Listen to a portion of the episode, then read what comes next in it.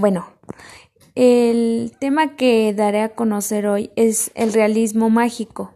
Bueno, comenzaré. El realismo mágico es un tipo de narrativa en la, en la cual lo extraño y lo peculiar se presenta como algo cotidiano, o mejor dicho, es una narración basada en la observación de la realidad, donde tienen cavidad singular y singularidades, peculiaridades y extrañezas dentro de la normalidad.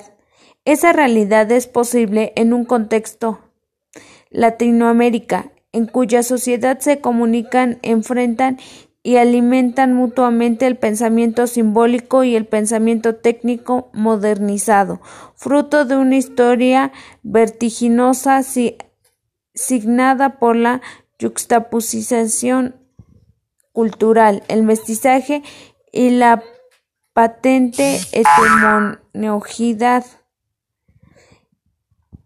Uslar Petrie insiste en separar conceptualmente el realismo mágico latinoamericano de otras estéticas aparentemente similares.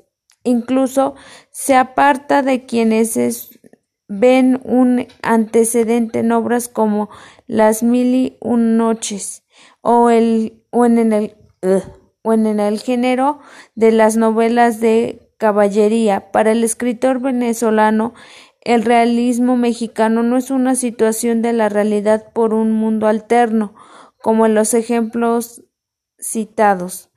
El realismo mágico describe un fenómeno existe al que el autor califica como extraordinario. El punto de origen.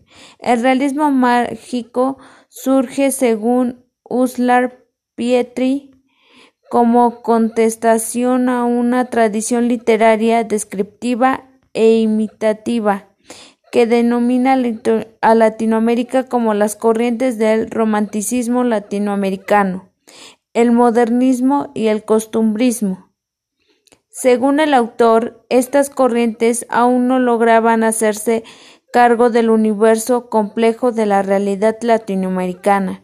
En cambio, el realismo mágico cuestionaba la fantasía escapista de la estética modernista, tanto como el pintoresco de la literatura costumbrista. No se trata de que el realismo mágico hubiera sido una invención, dice el autor, sino más bien un conocimiento, un retrato de una situación peculiar.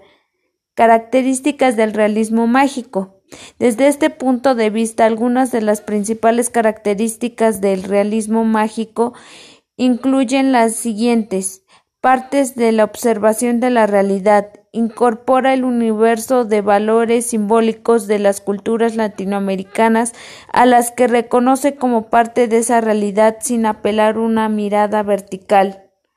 Normaliza las peculiaridades en lugar de sustituir la realidad por un momento fantástico o alterno. El narrador no ofrece explicaciones sobre los acontecimientos insólitos.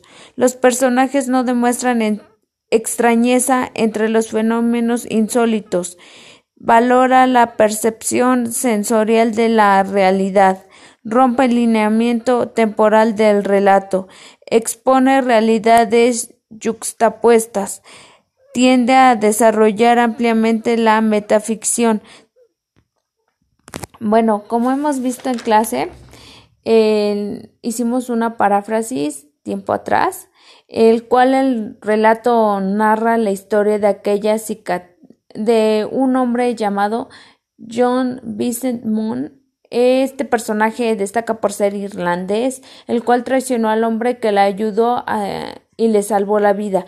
No queda rastro de aquel día, nada más que esa espantosa cicatriz en el rostro. Bueno, esa fue la paráfrasis en la que trabajamos aquella semana y pues realizamos una lista de elementos, el cual yo encontré algunos, este, algunos elementos que no iban de acuerdo con la realidad y pues sí me sorprendieron al tomar lectura y es la enérgica flacura, el agrietado y rayado de relámpagos, bajo de colores ingleses, los ojos glaciares, unos borrachos fusilaron a un maniquí y media luna sangrienta. Estos fueron algunos elementos que yo encontré que estaban fuera de la realidad y esto es por lo que se caracteriza el, el tema de realismo mágico. Yo creo que pues estos son algunos elementos para identificarlos y pues creo que eso es todo.